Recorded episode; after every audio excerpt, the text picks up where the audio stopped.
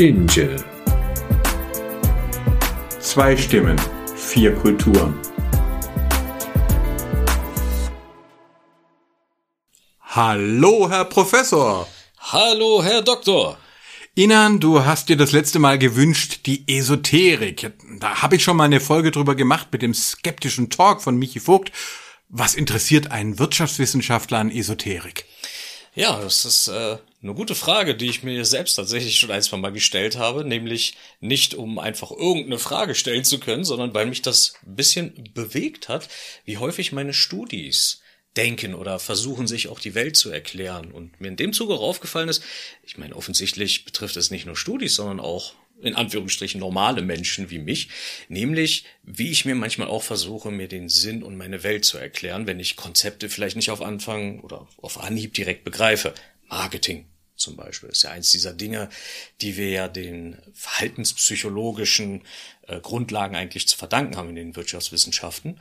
Und ich habe festgestellt, in vielerlei Hinsicht, wenn gerade ein Studi vielleicht eine Frage hat, die zunächst einmal selbstverständlich klingt oder wo ich zumindest für mich denke, ich kenne die Antwort, ich habe das gelesen, ich habe das studiert, könnte ich gleich beantworten, und ich das weiterreiche in einen Saal voller Studis, dann kommen teilweise sehr wüste Antworten, die dann so selbstverständlich klingen, dass sie fast schon Sinn ergeben würden. Und nachdem ich deine Arbeiten mal so in ein, zwei Bereichen gelesen habe, wer das vielleicht noch nicht weiß, Michael ist ein äh, recht bekannte Größe, äh, wenn es darum auch geht, äh, zum Thema Verschwörungstheorien, Esoterik, wie wir auch gerade gehört haben, dann sind mir viele Parallelen aufgefallen, nämlich sich manchmal doch recht einfache Antworten zu suchen. Vielleicht Kannst du uns mal so eine kleine Einführung erstmal in das Thema geben? Warum erklären wir uns manchmal denn die Welt so, wie wir das manchmal möchten und basteln uns unseren Sinn einfach zusammen? Ja, also ähm, vielen Dank. Es ist tatsächlich so, dass ähm, aus unserer Sicht oder vieler von uns Religions- und Politikwissenschaftler es tatsächlich auch in den Wirtschaftswissenschaften Esoterik gibt. Ähm, kommen wir heute vielleicht auch noch drauf. Ähm, grundsätzlich ist es so, wir können unterscheiden Esoterik und Exoterik. Esoterik, das war quasi früher ähm, die Lehren für den eingeweihten Kreis. Also der normalerweise männliche Philosoph, äh, Gelehrte, der hatte geheimes Wissen und das hatte nur mit seinem inneren Teil äh, geteilt, ja, über Heilmittel, über ähm, Lebensweisheiten und so weiter. Man musste Schüler sein, um äh, einen Zugang in den inneren Kreis, in die Esoterik zu bekommen. Heute haben wir aber natürlich ein ganz anderes Wissenschaftsverständnis, ja, auch du, um Professor zu werden, ähm, zum Beispiel, oder ich als, als Doktor, äh, Ihnen als Professor Doktor, dass wir hier alle beieinander, ja. genau, wir müssen publizieren, ja, wir müssen in die Öffentlichkeit. Unsere ähm, Ergebnisse, Befunde müssen von anderen überprüfbar sein. Das heißt, wir gehen in die Öffentlichkeit Exoterik. Wenn du jetzt sagen würdest, du machst geheime Lehren, ja, die äh, sozusagen nicht öffentlich überprüft werden können, dann würde man sagen, das ist nicht wissenschaftlich. Das ist gewissermaßen ähm, der Unterschied. Du hast Esoterik tatsächlich heute wieder verstärkt durch das Internet. Ähm, ich gebe ein Beispiel. Anthony Williams ist gerade wahnsinnig äh, stark und meines Erachtens auch durchaus gefährlich. Dieser Anthony Williams, ähm, der sagt, er sei ein Medium. Er gibt, äh, sei selber gar keine medizinische Autorität, aber er bekomme von einem Geist, von einem äh, jenseitigen Wesen Informationen zugeschickt ähm, die er weitergebe und er vermarktet zum Beispiel Sellerie. Also seine Leute äh, empfiehlt er jeden Tag Sellerie zu trinken. Sellerie ist relativ schlecht erforscht ähm, und man kann sich jetzt vorstellen, wenn Leute jeden Morgen Sellerie zu sich nehmen, also erstmal Flüssigkeit zu sich nehmen, sich im Internet mit anderen vernetzen, dann hat es erst einmal auch eine gewisse Wirkung. Die fühlen sich dann besser und es entsteht so ein richtiger sektenartiger Kult und seine Bücher werden gekauft und er hat zigtausend Follower und wird in Fernsehsendungen eingeladen und so weiter. Ähm, auf Dauer schadet das aber natürlich, weil eben Sellerie nicht diese Wunderwirkung hat, die er verspricht. Also Esoterik ist durchaus gerade in digitalen Zeiten ein sogar zunehmendes Phänomen. Ähm, ich nehme an, du siehst es auch an den wirtschaftlichen Zahlen. Absolut, durchaus. Ähm, das ist ohnehin ein ganz großes Phänomen. Ich will das natürlich erstmal im Vorfeld auch ganz klipp und klar sagen, dass es auch absolut keine Missverständnisse gibt. Wir sind ja ein Podcast, der sich mit Glaubensfragen, genauso mit Wissenschaften, Wirtschaftswissenschaften, Politikwissenschaften beschäftigt und es liegt mir absolut fern, irgendeinen Menschen aufgrund seines Glaubens in irgendeiner Form anzugreifen. Ich bin sicher, ich spreche auch in deinem Namen ähm, an der Stelle jeder darf natürlich glauben nach einer Fasson, wie er oder sie möchte und sich damit wohlfühlt. Wenn so Sachen wie Heilkristalle ähm, dir einen inneren Frieden geben, ja, oder ätherische Öle dafür sorgen, dass du auch meinetwegen entspannter bist oder dir vielleicht irgendwie deinen Lebenssinn oder überhaupt deine Lebensqualität steigern, dann ist das wunderbar, dann ist das eine super Sache, dann macht weiter so, wie ihr euch bezeichnet, wie ihr das macht. Absolut vollkommen in Ordnung. Worüber wir natürlich aber sprechen und sprechen wollen, ist erstmal natürlich dieses Phänomen grundlegend zu verstehen und dann natürlich auch zu schauen, wo die Grenzen eigentlich dieses ganzen Konzepts sind. Sprich, wenn wir anfangen, nicht nur das im Sinne von halbwegs gesunden Selbsttherapien oder einem Wohlfühlgefühl ähm, zu verarbeiten, sondern damit sozusagen rausgehen, bewusst oder unbewusst auch Schaden anrichten, sei es zum Beispiel wirtschaftlicher Schaden, aber durchaus auch körperlicher, geistiger Schaden, wenn ich zum Beispiel als überzeugter Esoteriker, in welcher Form auch immer, zum Beispiel auf wissenschaftlich fundierte medizinische Behandlungen verzichte, weil mir eingeredet wurde oder ich anderen einrede, dass meinetwegen Energiekristalle oder dergleichen eine bessere Alternative sind, weil sie gesünder sind oder warum auch immer, dann haben wir definitiv eine Grenze überschritten. Das, das will ich unbedingt im Vorfeld nur nochmal gesagt haben. Ja, wenn erneut, wenn ihr euch damit wohlfühlt, wenn ihr damit eurem Lebenssinn natürlich stärken könnt, wunderbar, umso besser. Ja, es gibt Menschen, die würden eine Menge Geld dafür zahlen, einen so seelischen Frieden zu kriegen. Aber darum geht es uns wirklich nicht. Uns geht es um das Potenzial, was vielleicht weniger seriöse Menschen im Bereich der Esoterik anrichten können. Denn, um dann wieder ein bisschen auf das Thema zu kommen, ähm, auch dafür haben wir natürlich eine Reihe von Zahlen und Befunden. Ähm, wenn man so Begriffe hört wie ätherische Öle, Kristalle, Aura, Feng Shui, Tarot, ähm, Homöopathie, Sternzeichen und so weiter, dann ist das natürlich keine eineinheitliche Welt, wo wir dann sagen, das ist jetzt eine neue Religion, ja, das ist gewissermaßen synkretistisch, da haben wir auch mal so ein bisschen drüber gesprochen. Man baut sich eben die Welten so ein Stück weit zusammen, was ja, wie gesagt, auch in Ordnung ist. Aber wenn wir uns mal in die Zahlen ein bisschen vertiefen, dann stellen wir zum Beispiel fest, dass ungefähr, das jetzt eine Erhebung aus dem Jahr 2020 gewesen, ähm, kann man bei Statista auch nachsehen, durch YouGov erhoben. 2020 gaben etwa 30 Prozent der Befragten an, dass zum Beispiel Sternzeichen sehr wahrscheinlich einen Einfluss auf das Leben haben. Fünf Prozent sogar, dass es definitiv einen Einfluss darauf hat. Und wenn wir auch mal in die Euros gucken, dann können wir feststellen, das hat zumindest die Süddeutsche ähm, geschrieben, ich glaube vor einem Jahr etwa hatten sie das erhoben, dass der gesamte Esoterikmarkt, der zugegebenermaßen nicht eineinheitlich äh, erfasst werden kann, jährlichen Umsatz, geschätzt von 15 bis 20 Milliarden Euro umsetzt für etwas, was effektiv nicht wissenschaftlich erwiesen ist, jenseits natürlich des Placebo-Effekts.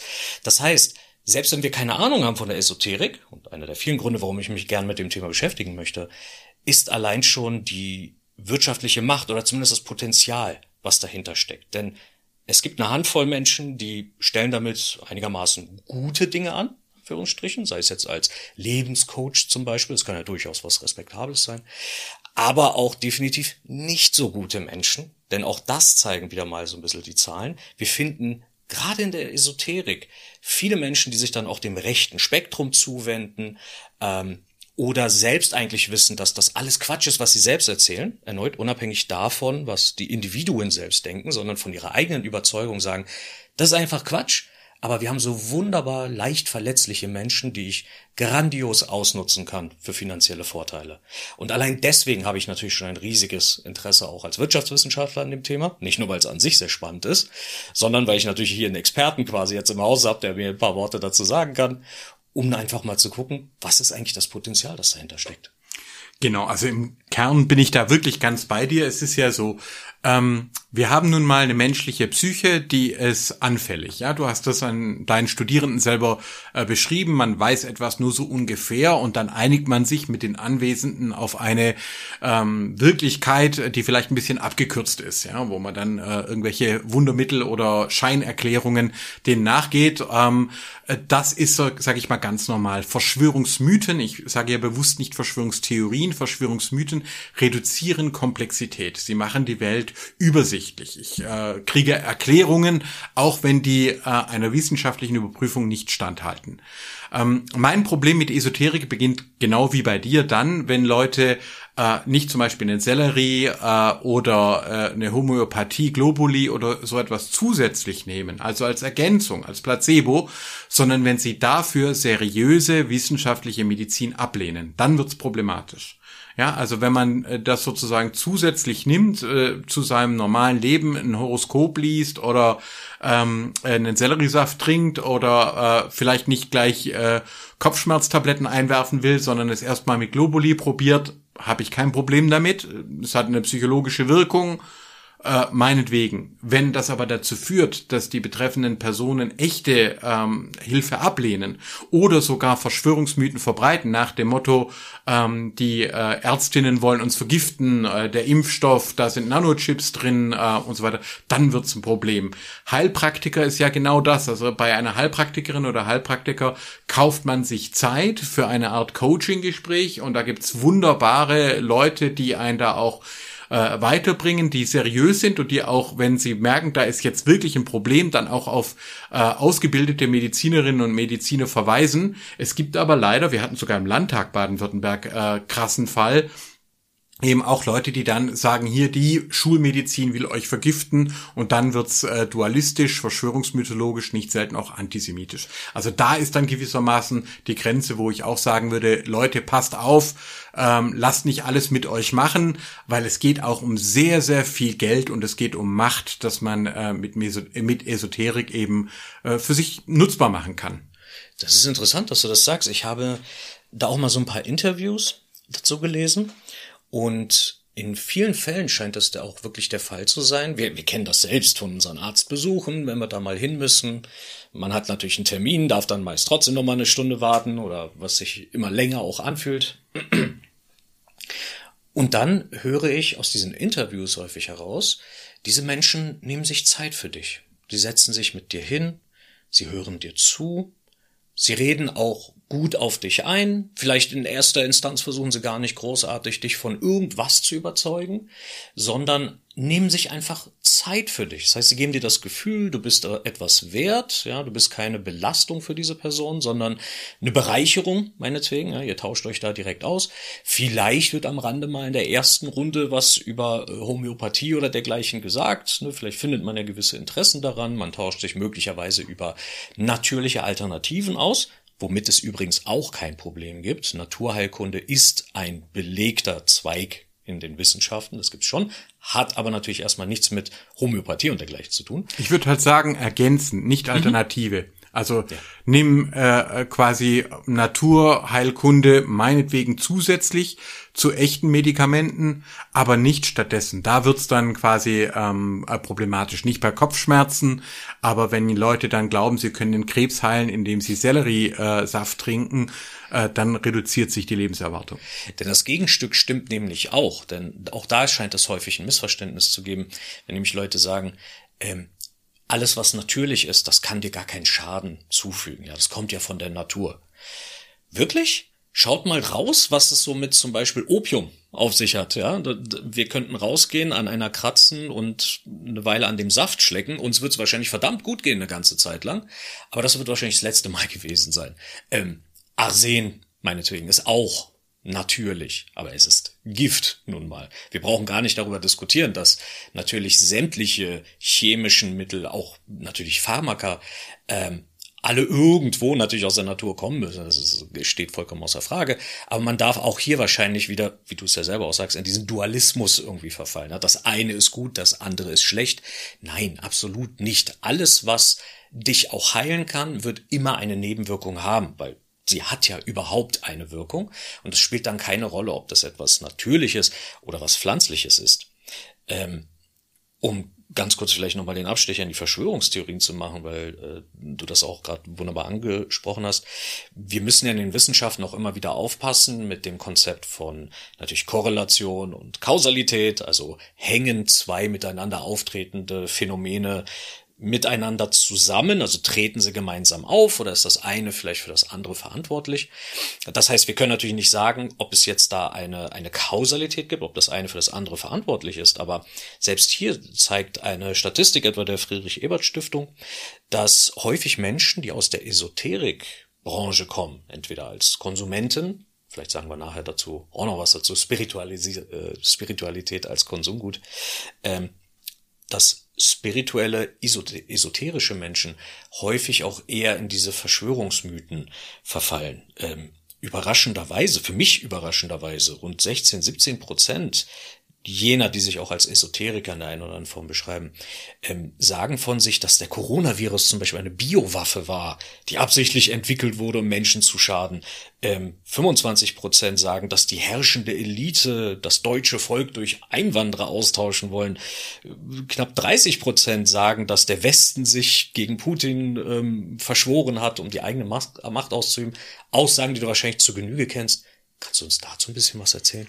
Ja, es, also genau dieser Dualismus. Äh, also wenn du äh, zum Beispiel sagst, die Natur ist gut, ja, und die Schulmedizin ist schlecht, ja, ähm, äh, dann ist klar, dass du äh, eine Schwierigkeit hast zu akzeptieren, dass es Viren gibt sondern dann glaubst du eher oder lässt dir eher einreden, hey, das sind die Schulmediziner, die wollen mich vergiften.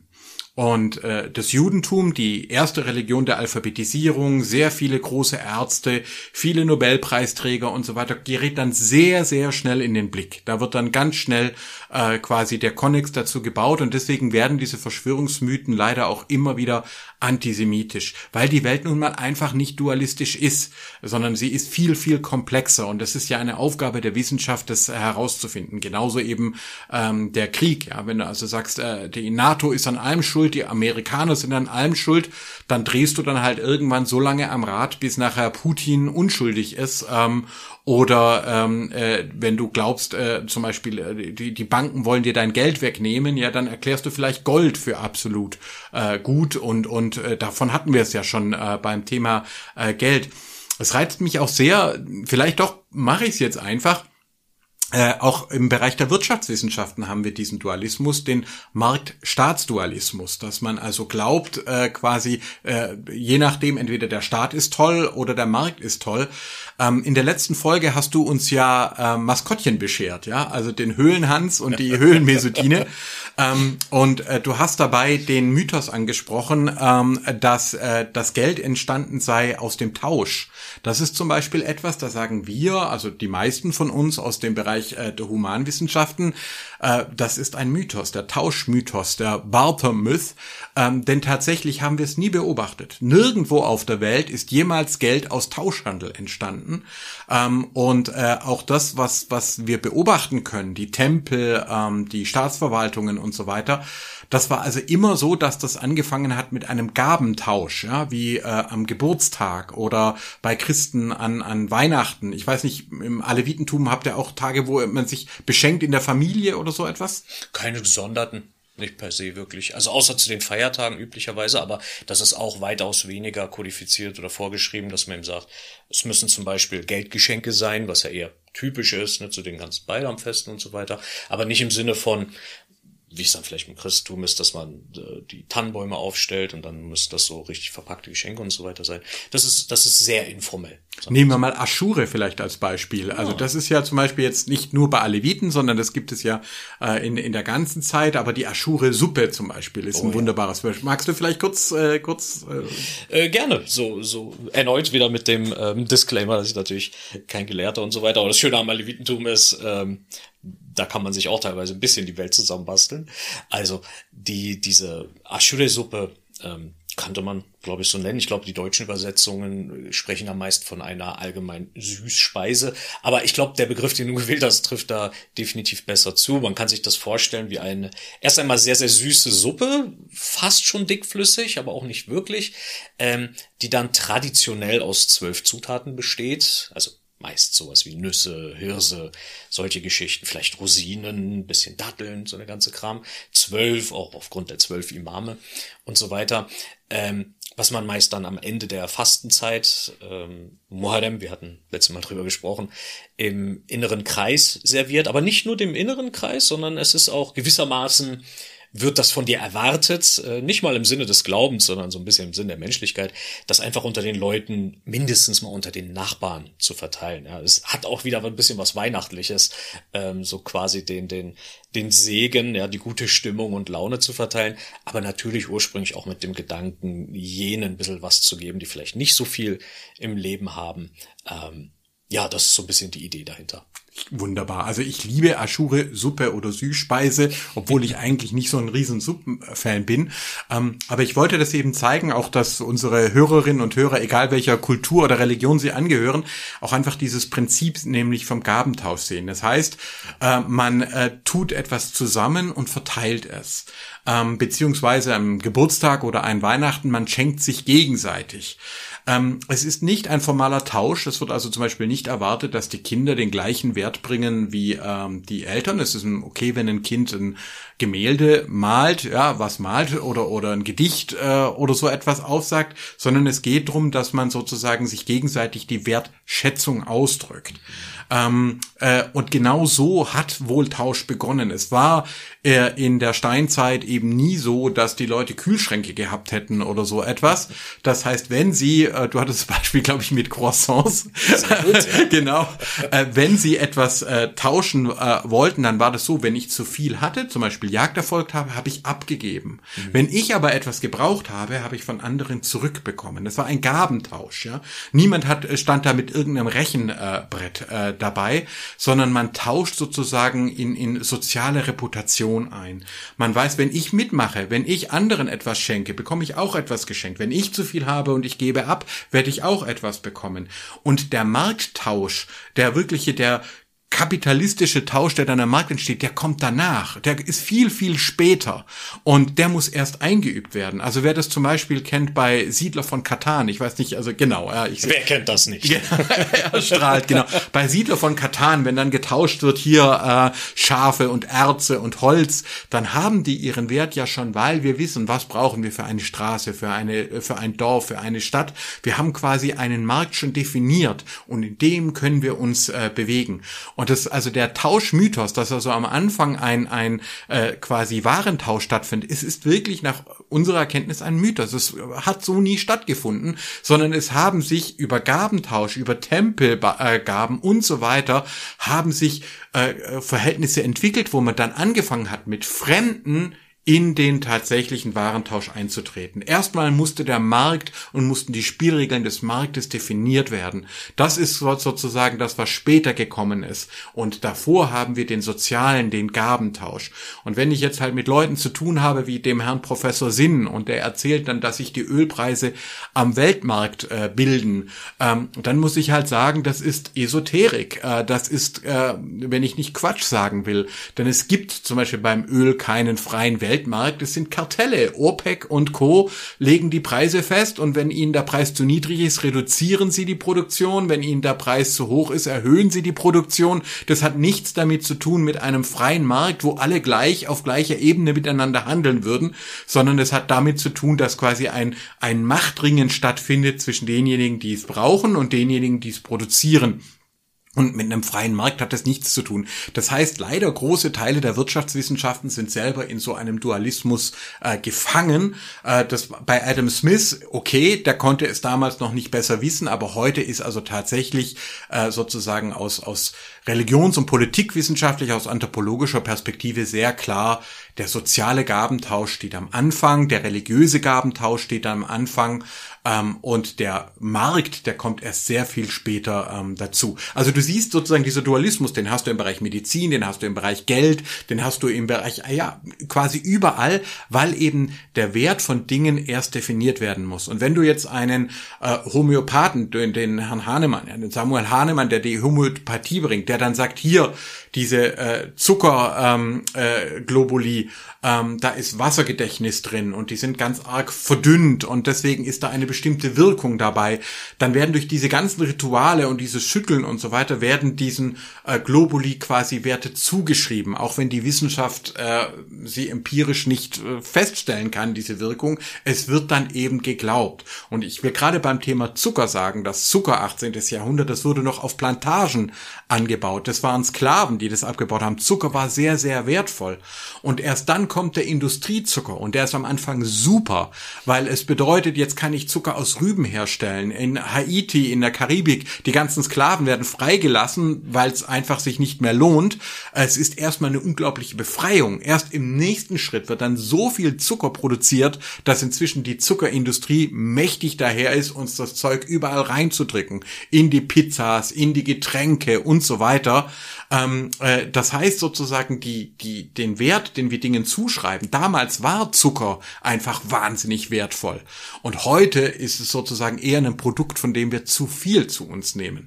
Also damit möchte ich quasi, äh, quasi zeigen, du hast halt immer die Gefahr, wenn dann Leute sagen, ich habe ein geheimes Wissen, ja, ähm, dann liegt natürlich nahe zu sagen, diejenigen, die das nicht anerkennen, das sind Verschwörer. Das sind sozusagen die, denen darfst du nicht glauben. Und dann passiert genau das, was du äh, gesagt hast. Dann wird's äh, gefährlich, wenn man dann sagt, die Ärzte wollen dich vergiften oder der Staat will dir deine Euro wegnehmen. Ähm, dann wird sozusagen eine Verschwörungsmythologie in den Dualismus aufgebaut. Und dann kann ich nur sagen, Leute, nehmt euch in Acht, diese Esoterikerinnen und Esoteriker, die diese Richtung gehen, die zocken euch ab und wenn es euch wirklich schlecht geht, lassen sie euch im Stich.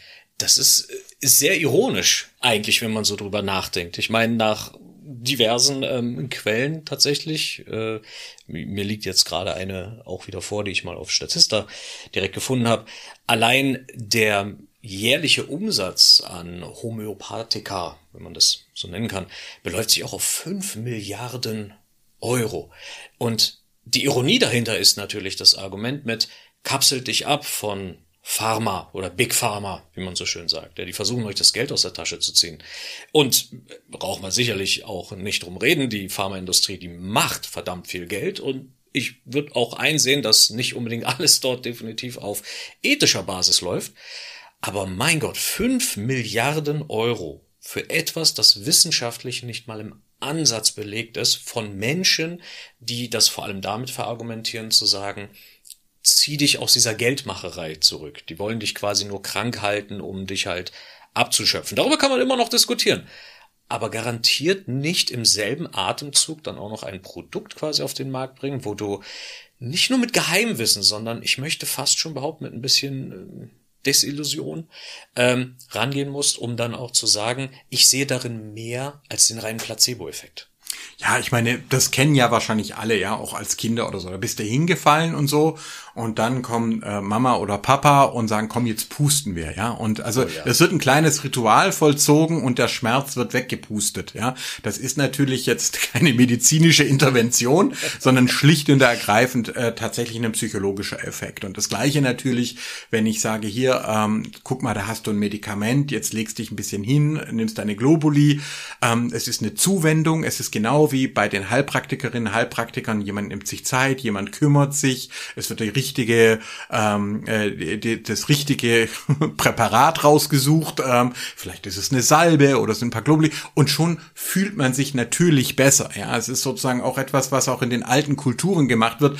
Selbst wenn du gar nichts machen konntest, ist es immer noch besser, du führst einen Tanz auf und äh, beschwörst die Geister, als wenn du gar nichts machst. Ja, also du, du sozusagen, das ist ja eine Form der Zuwendung und damit hat es natürlich eine gewisse äh, Wirkung. Ähm, und dann habe ich auch kein Problem damit. Und da gibt's dann auch Leute, die sagen, ja, guck mal hier bei meinem äh, Hund oder bei meinem Pferd, da denke ich dann auch, meine Güte, natürlich ist es so, dass Tiere auch Selbstheilungskräfte haben und es ihnen dann besser geht normalerweise. Ähm, aber wirklich die Grenze ist halt, wenn seriöse Behandlungen ähm, äh, quasi ja, äh, vermieden werden. Ich sehe es auch so, natürlich, Pharmaindustrie will ihre Produkte verkaufen. Ich bin auch kein Fan davon, bei jedem Wehwehchen sofort eine Kopfschmerztablette einzuwerfen. Ähm, ich glaube, da muss man eine Balance finden, aber die darf dann eben nicht so aussehen, dass man äh, Medizinerinnen und Mediziner für Verschwörer hält. Das ist quasi einfach äh, die Grenze. Und ansonsten, wenn die Leute dann eben ähm, äh, mit diesen Produkten äh, glücklich sind, äh, dann kann ich nur sagen, wir sind ein freies Land und es steht Leuten frei, Salzlampen, äh, Heilsteine und so weiter äh, zu kaufen. Du hast es halt schon richtig gesagt. Also es gibt halt dann diesen verschwörungsmythologischen Bereich, zum Beispiel die sogenannte germanische neue Medizin. Und da kann ich nur sagen, da wird es dann richtig, richtig äh, gefährlich. Äh, Im Thema Gold, was wir ja besprochen haben, hat jetzt äh, Jan Böhmermann eine ganz tolle Folge äh, gebracht Scheideanstalt, äh, auch mit dem Markus Krall, gegen den ich auch den einen oder anderen Prozess gewonnen habe und, und mit dem ich da auch am, am Kämpfen war, am Aufklären, weil er mit Goldesoterik und Crash-Prophetie viele Leute ähm, angesprochen hat. Und das sind halt die Bereiche, wo es gefährlich wird. Darüber hinaus äh, denke ich, klar, eine, ein reiches äh, Land, wo es auch immer mehr ältere Menschen gibt, da entsteht natürlich auch ein Markt für Esoterika, für Wehwehchenprodukte. Ähm, und in dem gewissen Rahmen finde ich das auch tolerabel. Ich finde das, um wieder ein bisschen auf die wirtschaftswissenschaftliche Brille zu kommen, auch schon deswegen spannend, weil wir ja, wenn wir zum Beispiel einen Markt analysieren, da gibt es natürlich tonnenweise Ansätze für. Eine der grundlegenden Modelle, die wir da häufig kennenlernen, ist das sogenannte, die sogenannte Branchenstrukturanalyse, wo wir, vielleicht hast du davon gehört, im Grunde haben wir im Zentrum sozusagen den Wettbewerb, gegen den sich ein Unternehmen stellt, und dann haben wir vier weitere Kräfte, die sozusagen auf diesen Wettbewerb einwirken, ähm, unter anderem etwa die Macht der Kunden auf der einen Seite, die Macht der Lieferanten auf der anderen, ähm, genauso wie sozusagen von oben die Bedrohung durch neue Eintritte in den Markt.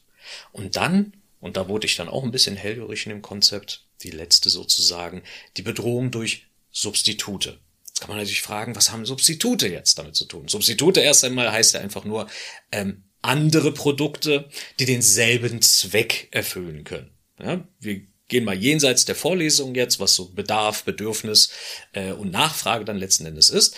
Der Punkt ist, letzten Endes. Wir haben ja dann einen relativ gesättigten Markt, den ich zum Beispiel erfüllen kann durch Medikamente, ne, Big Pharma, oder eben entsprechend äh, Live-Coachings und äh, vielleicht auch vollkommen legitime und sinnvolle Therapien und so weiter. Aber was wäre, wenn wir einen Teil davon quasi es geht ja letzten Endes in den Wirtschaftswissenschaften, vor allem in der BWL auch immer darum, zum Beispiel Marktanteile sich schnappen zu können. Wäre es nicht machbar, denkbar, dass wir uns einfach einen Teil von diesem Markt schnappen, sagen wir mal ein Stück von dem Pharmamarkt, ja, oder aus, aus dem Lehrbereich, wo ich vielleicht Menschen ähm, Coaching-Tipps gebe oder eben Therapien, was weiß ich, so ein Stück rausschneide und sage, vielleicht können wir diesen Markt auch bedienen mit der ein oder anderen äh, Kristalltherapie oder indem ich mir Tarotkarten legen lasse, ja. Das heißt, ich schaffe hier ein Substitut, nämlich mit dem Produkt Spiritualität. Denn auch das kann man wirtschaftswissenschaftlich genauso ziemlich wie jedes andere Element äh, oder jede Entität eigentlich auf dem Markt auch als Produkt sehen. Wir können Spiritualität auch als Produkt sehen, die ich kaufe und verkaufe. Du hast es so wunderschön am Anfang gesagt. Der ursprüngliche Handel war ja erstmal nicht auf Gewinn in dem Sinne gedacht, sondern fast schon eine Art spirituelle Erfüllung. Ja, ich gebe etwas und dafür bekomme ich irgendwann vielleicht mal was. Das, daran hat sich ja nicht wirklich was geändert. Warum sind wir gut zu anderen Menschen? Ja, es muss ja irgendwo eine Begründung geben. Wie wäre es, wenn ich Preis drauf packe? Wie wäre es, wenn ich sage, pass auf, diese Kristalle, Rosenquarz ist auch immer so ein Ding, was ich ständig gelesen habe bei meinen Recherchen. Ja, dann steht meinetwegen für Weiblichkeit und was weiß ich alles, Sachen, von denen ich nicht wirklich Ahnung habe. Wie wäre es, wenn wir da einen Preis drauf packen, das Ganze vielleicht verkaufen, den Leuten ein super Gefühl geben, einerseits, und uns dabei noch nebenbei die Taschen füllen. Und niemandem ist Schaden entstanden. Warum machen wir das nicht so? Tatsächlich gibt es das. Also es ist zum Beispiel so, das Heilpraktikergesetz, das war äh, von den Nazis äh, gestaltet. Das ist also auch bis heute ganz äh, furchtbar. Da stehen noch teilweise die alten Bezeichnungen drin. Ich habe schon mal überlegt, ob ich es angehe mit meinem Team. Ähm, aber es ist ein riesen komplexes Thema in jedem Bundesland ein bisschen anders. In Österreich wurde es dann tatsächlich verboten die Heilpraktiker und was entstand dann? Es entstanden die Energetiker. Also das heißt, es kommt, der Bedarf ist ja weiterhin da, ja. Also die Menschen wollen das ja weiterhin haben und deswegen kann man da auch nicht einfach hingehen als Staat, zumindest nicht in einem freiheitlichen System ähm, und den Menschen vorschreiben, was sie zu fühlen haben. Das wird nicht funktionieren. Man kann darüber diskutieren, ob man das jetzt über die Krankenkassen abdecken muss oder nicht, ähm, aber äh, quasi der Bedarf, da gebe ich dir ganz recht, der ist einfach da und dann ist durchaus die Frage, ob man zum Beispiel Beispiel dann nicht sagt, okay, dann sorgen wir eben dafür, dass Heilpraktikerinnen, Heilpraktiker eine ordentliche Ausbildung bekommen, ähm, äh, anstatt dass wir es völlig quasi den äh, komischen äh, medizinischen Medien äh, wie hier Anthony Williams oder sowas überlassen, äh, die das dann eben übers Internet machen, aus dem Ausland, wo es überhaupt gar keine Möglichkeit mehr gibt, äh, da einzugreifen. Also von dem her gibt's das tatsächlich. Es gibt sogar, und das wenn du Lust hast, mit deinen Studierenden, das ist vielleicht ein ganz toller Fall, den ihr euch mal anschauen könnt, einen grandiosen Fall. Ähm, du hattest ihn in der Folge über die Wasserkrise mal kurz erwähnt, nämlich äh, die Frage, was ist, sind eigentlich Diamanten wert, wenn man äh, Durst hat. Ja? Und ja. das finde ich genial, weil tatsächlich Diamanten ein wunderbares Beispiel dafür sind. Wir hatten Diamanten mh, hm, als Industriediamanten hat man sie gebraucht und so für Kronen und so. Aber es gab keinen riesengroßen Markt für Diamanten im 20. Jahrhundert, wurde viel mehr Diamanten gefördert, als äh, eigentlich Markt dafür da war. Und dann war eine Diamantenfirma, ich nenne jetzt keinen Namen, weil du und deine Studierenden, ihr würdet das natürlich leicht rausfinden, ähm, die hatten dann die brillante Idee, nämlich tatsächlich äh, Werbung einzuschalten und zum Beispiel den Slogan Diamonds are forever. Diamanten sind für immer. Sie sind das absolute soziale Gabengut, wenn du als Mann die Frau beeindrucken willst. Das ist etwas Ewiges.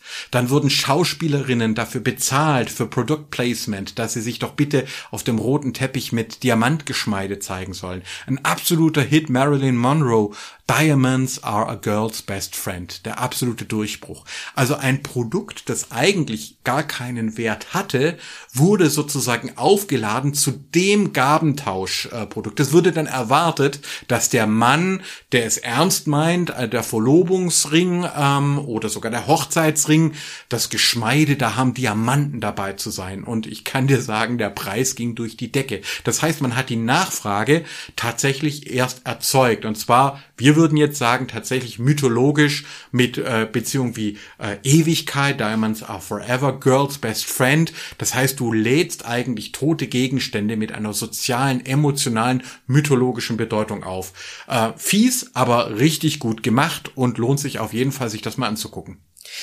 Das ist ähm, auch so ein Punkt, der mich muss ich ganz ehrlich sagen, ähm, so, so objektiv und neutral ich mich auch gerne gebe. Und ich meine das dann auch wirklich immer ernst. Aber es gibt einige wenige Themen, die mich wirklich auch auf einer fast irrationalen Ebene aufregen können. Und das eine ist genau nämlich dieser Punkt mit diesem Geheimwissen auch. Ja. Ähm, wenn ich zum Beispiel mittlerweile schon mein halbes, wenigstens halbes professionelles Leben eigentlich äh, mit der wissenschaftlichen Suche nach Erkenntnis beschäftigt habe. Das heißt, ich habe natürlich selbst studiert, da verschiedene Methoden gelernt, wie erhebe ich Daten, wie werte ich sie aus, in dem Zuge viele wissenschaftlich belegte Erkenntnisse gewonnen, äh, Artikel gelesen, natürlich selbst auch viele geschrieben, ähm, zum Beispiel viel auch zum Thema Nachhaltigkeit und so weiter. Und die typischerweise natürlich in größeren Konferenzen vortragen. Das ist übrigens keine Angeberei, das ist ein ganz normaler Prozess, den man mindestens in der Promotion, also wenn man an seiner Doktorarbeit sitzt, äh, durchmachen muss. Das machen alle, kurz gesagt, die in irgendeiner Form eine wissenschaftliche Ausbildung genießen. Dann sammle ich meine Daten, diese Erkenntnisse, ich teile sie mit anderen Menschen und manchmal dann auch anekdotisch gern in meinem kleinen Kreis. Wer redet nicht gerne über seine Forschung? Und wir sind Männer über 40, ihr seid verloren, Leute. keine Chance mehr, Freunde, keine Chance mehr. Wir machen lange weiter. Und dann kommt, wenn ich dann irgendetwas erzähle, dann vielleicht irgendwelche faszinierenden Zusammenhänge, ja, oder dann mal aufzeige, ja, darum ist meinetwegen Atomenergie jetzt vielleicht nicht die Zukunft oder Wasserstoff vielleicht nur bedingt oder eine gewisse Zeit lang und so weiter. Ähm, oder eben auch Diamanten. Ja, deswegen bin ich erst drauf gekommen, dass, dass hier eigentlich eine künstliche Nachfrage geschaffen wurde, die natürlich in eine natürliche überführt wurde und so weiter. Oder eben auch auf der esoterischen Ebene, ja, dass wir eben sagen Homöopathie, dafür gibt es keinerlei wissenschaftliche Wirkbeweise, dass man dann Dinge hört wie, ja, informier du dich doch erst einmal richtig oder ähm, lies doch noch mal nach oder äh, das, das wollen die, dass du das denkst, ja. Wir wissen es besser. Wir, die sich am Tag fünf bis zehn Minuten mit einigen Google-Suchen auf fragwürdigen Seiten beschäftigen, wissen es besser als du, der meinetwegen 10, 20 Jahre sich damit intensiv auch im Rahmen von wissenschaftlichen Studien beschäftigt hat. Übrigens nicht explizit mit dem Esoterik-Thema offensichtlich, sondern allgemein mit dem Gewinn von Erkenntnissen. Dann ist das genau der Punkt, wo auch ich irrational werde. Ich schlucke das meistens ein bisschen runter, weil es mir dann doch nicht so viel wert ist, dann vor ähm, anderen Menschen jetzt große Tiraden dann auszupacken. Aber ich habe da so einen irrational großen Nerv oder der bei mir zumindest dann getroffen wurde, wo ich mir dann denke, Wer sind, wo, worüber reden wir hier eigentlich gerade? Ja, was für, was für ein Zweck erfüllt das am Ende? Und ich finde es sehr gut, weil das zeigt eben, dass du dann auch nicht dualistisch denkst, sondern dir auch selber zugestößt, ja, ich bin ein Mensch mit Gefühlen. Und das ist eben so. Ich meine, du kennst es auch aus der Türkei, ähm, äh, wir kennen es auch aus Indien und anderen Ländern. Oft ist es so, umso ärmer Menschen sind, umso gastfreundlicher sind sie. Der Hintergrund ist natürlich genau der Gabentausch. Ja, wenn du arm bist, du du äh, hilfst anderen, du bist gastfreundlich und umgekehrt, wenn du Hilfe brauchst, sind andere für dich da und gastfreundlich. Deswegen sind verrückterweise ärmere Gesellschaften oft sehr viel wärmer, ja, haben sehr viel mehr soziale Interaktion als jetzt reiche Gesellschaften oder wohlhabende Gesellschaften wie die deutsche, wo man auch sagt, die sind kälter. Ja, da ist der Gabentausch zurückgegangen. Jeder hat seins, äh, man ist versichert, man hilft sich nicht mehr mit, man kennt die Nachbarn vielleicht nicht mal mehr. Ja, das ist zum Beispiel etwas, was auch meine Schwiegereltern, hast gesagt, du kannst hier in Deutschland 25 Jahre nebeneinander leben und äh, hast nie zusammen Kaffee äh, getrunken oder einen Kuchen gegessen lassen, in einem türkischen Dorf undenkbar. Ja, man bildet automatisch Netzwerke. Ja.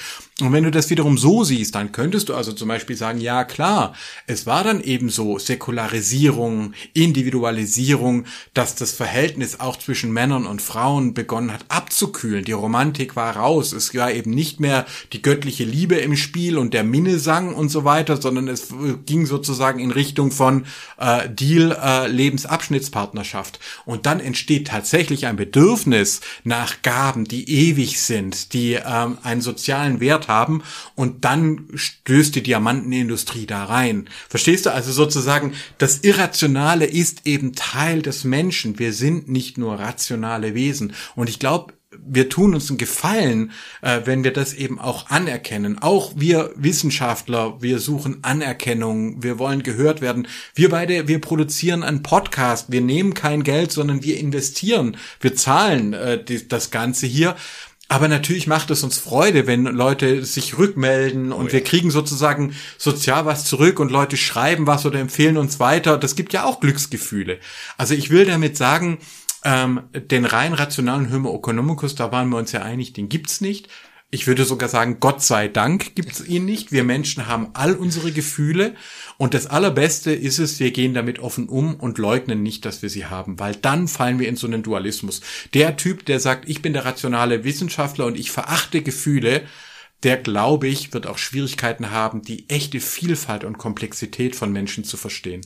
Das denke ich auch. Es erfordert auch eine sehr sinnvolle Wissenschaftskommunikation, möchte ich sagen, weil du, du hast es auch öfter mal gesagt, ja, gerade wenn wir uns die Welt doch einfacher machen wollen, müssen wir auch als Wissenschaftler natürlich, ähm, ohne zu eingebildet klingen zu wollen, auch dafür sorgen, dass man diese Erkenntnisse, die wir generieren, wir wissen ja offensichtlich auch nicht alles, auch einfach rüberbringen kann, so einfach es noch rational vertretbar ist, zumindest. Wir müssen nicht ständig irgendwelche langgezogenen, völlig komplizierten Fachbegriffe benutzen, um vielleicht so grundlegende Ideen über die Bühne zu bringen. Aber wir müssen in der Lage sein, vielleicht ist das auch eine Anforderung, die wir vielleicht an Wissenschaftler oder die Wissenschaft als solche stellen müssen, diese Ideen auch einfach verdaulich rüberzubringen. Nicht im Sinne von jeder Dumme in Anführungsstrichen muss das verstehen, aber jeder Otto Normalbürger, was immer das auch ist, muss die Dinge zumindest nachvollziehen können. Ich will dir ein Beispiel geben, auch weil du das so wunderbar angeführt hast mit ähm, der, der Religion, dem Glauben in dem Zusammenhang. Hätten wir nicht die Wissenschaft und die damit verbundene Wissenschaftskommunikation, würden wir heute doch immer noch an Regengötter und so weiter glauben. Wir würden unsere Regentänze aufführen, weil irgendwann, nachdem wir getanzt haben, wird es ja schon mal regnen. Wir haben dann Opfergaben gebracht, ja? wir haben Tiere oder auch Menschen geopfert, damit es endlich mal wieder regnet, weil die Ernte schlecht war. Bis halt eine Handvoll, in dem Sinne mutiger Menschen sich dann entschlossen haben zu sagen, komm, vielleicht analysieren wir dieses Phänomen doch einfach mal. Ist dahinter wirklich ein Regengott? Oder gibt es vielleicht eine andere Erklärung? Heute wissen wir natürlich, dass es ein Wasserkreislauf, der dort entsteht. Und natürlich wurden auch diese Menschen entsprechend gejagt und gehetzt, weil wie können sie es wagen, sozusagen ein bestehendes Menschenbild zu zerstören? Aber einerseits natürlich durch eine etwas toleranter werdende Gesellschaft, vielleicht insgesamt auf der Welt, aber auch andererseits in einer einfachen Kommunikation sorgen wir doch erst dafür, dass man die Dinge auch einfach versteht. Sieh dir wieder unsere Kids an, ja, Grundschule und so weiter, habe ich beim letzten Mal erzählt. Sari hat mir den Wasserkreislauf erklärt. Natürlich wäre das jetzt eine studentische Ausarbeitung, hätte ich einige Probleme gefunden, aber offensichtlich hat sie die Grundidee dahinter verstanden. Und zwar ohne, um jetzt auf irgendwelche Göttlichkeiten ähm, zurückgreifen zu können. Thema Gott und Glaube ist es sicherlich auch nochmal definitiv wert und da werden wir ganz sicher auch nochmal drüber sprechen.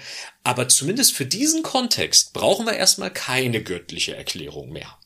Genau, also wir haben sozusagen den Theoros, den Logos, das ist quasi der Blick mit der Vernunft und wir haben den Blick mit dem Mythos, mit der Erzählung da drauf und ähm, letztlich ergänzt sich das. Wir haben tatsächlich jetzt in Frankreich wieder Prozessionen, weil äh, wir das Klima so an die Wand gefahren haben, dass äh, verzweifelte äh, Bauern, die natürlich wissen, äh, was es mit dem Wasserkreislauf auf sich hat, sagen, es kann ja nicht schaden, wenn wir zusätzlich mal wieder einen Heiligen durchs Dorf tragen und hoffen, dass der Regen wiederkommt. Also du siehst in äh, Not lehrt beten. Es ist tatsächlich so, in, in einer Krisensituation greifen wir alle auf Mythen zurück. In den Schützengräben gibt es keine Atheisten, wie es so schön heißt. Also es ist sozusagen unter Stress, und Gefahr. Flugzeug.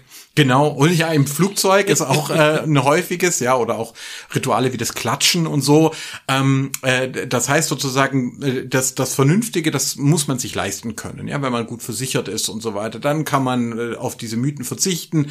Wenn man wirklich in Krisensituationen ist, kommen die mit, äh, mit Macht wieder wir wollen ja eine Sonderfolge machen äh, diese äh, Woche. Wir haben gesagt, wir machen mal so ein Zweier ähm, und tatsächlich gibt es ja auch ein Scheitern von Wiss Wissenschaftskommunikation. Da wollte ich mit dir drüber sprechen. Ich habe es ja selber versucht mit einer ähm, Theorie, die Rentierstaatstheorie aus der Politikwissenschaft, die schon in den 80er Jahren entwickelt wurde, meines Erachtens nach super ist, sehr genau erklärt, was mit Öl und Gas nicht stimmt, warum das äh, Regime und ganze Religionen verformt, ähm, in der Volkswirtschaft den sogenannten Ressourcenfluch ähm, äh, die wissenschaftlichen Erkenntnisse sind alle da und ich habe es auch selber nach dem Irak versucht. Ich habe Bücher geschrieben, ich habe Vorträge gehalten, ich habe mit Leuten diskutiert in Ministerien und sonst noch was und das Ergebnis ist, es kam nicht durch. Also ähm, da würde ich gerne das nächste Mal mit dir drüber sprechen. Ähm, Wissenschaftskommunikation kann auch scheitern. Ähm, ich habe diese Erfahrung selber gemacht, dass es sehr wenige Menschen erreicht hat und dass ganz tolle wissenschaftliche Theorien es nicht geschafft haben, äh, bekannter zu werden. Und äh, da würde ich natürlich gerne deine Meinung hören, woran das liegt. Und ich denke, da hätten wir dann doch äh, schon gleich unser nächstes Thema. Klingt traumhaft. Ich bin auf jeden Fall dabei, wie immer. Also, und ihr da draußen, ihr wisst, es gibt hier keine Esoterik, es ist alles öffentlich und überprüfbar. Es ist Gabentausch, das heißt, wir wollen kein Geld. Wir freuen uns aber, wenn ihr uns weiterempfehlt, wenn ihr uns ermutigt ähm, oder auch, ähm, wie sagt man, Abo da lasst oder keine Ahnung, wie das heißt. ähm, auf jeden Fall machen wir es einfach auch aus Freude, um die Welt ein bisschen wärmer zu machen. Nicht esoterischer, aber wärmer. In dem Sinne, Vielen Dank, dass ihr wieder zugehört habt und ich hoffe, ihr seid beim nächsten Mal auch wieder dabei, wenn es heißt Hallo, Herr Professor. Hallo, Herr Doktor.